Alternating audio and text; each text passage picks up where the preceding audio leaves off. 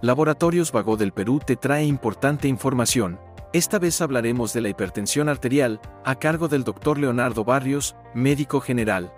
¿Qué es un mapa y cuál es su utilidad en el diagnóstico y control de la hipertensión arterial? El mapa son unas siglas que significan monitoreo ambulatorio de presión arterial es un análisis que se utiliza para la determinación, el control y tratamiento de la hipertensión arterial. Este es un análisis que se realiza colocándole al paciente de forma ambulatoria, o sea que se va a realizar en su domicilio, en su trabajo donde él se, desempeñe.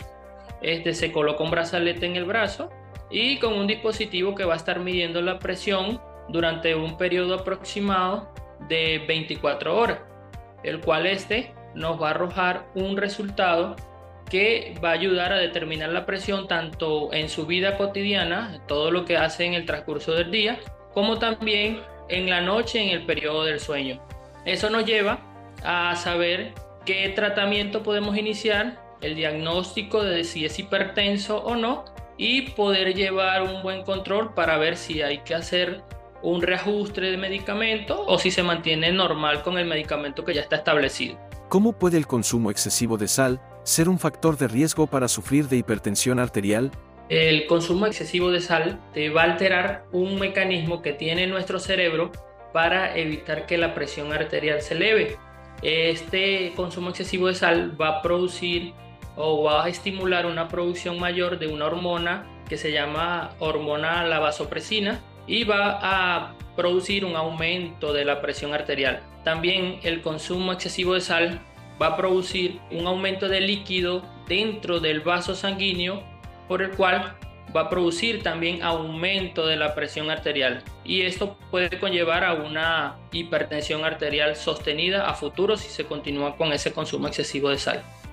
¿Cuál es el primer peldaño en el tratamiento de la hipertensión arterial y en qué momento se inicia tratamiento con medicamentos? El primer peldaño para el tratamiento de la hipertensión arterial sería modificar el estado de vida, ¿no? Cambiar lo que son los hábitos alimenticios, disminuir el consumo de sal como logramos previamente, hacer ejercicio, evitar el sedentarismo, evitar lo que es el consumo de tabaco, el consumo de alcohol y disminuir lo que es estrés, ansiedad, todo ese tipo de factores que puedan llevar a, un aumento de presión. Cuando por primera vez se fracasa eh, lo antes mencionado, ahí debemos empezar con medicamentos para bajar la presión. También cuando el paciente tiene algunas comorbilidades o factores de riesgo, como por ejemplo una cardiopatía, que sea un paciente obeso, que sea un paciente que presente lo que es alguna patología como diabetes mellitus. Ahí también debemos colocar tratamiento medicamentoso para la hipertensión arterial. Sigue informándote con Laboratorios Vago del Perú. 30 años.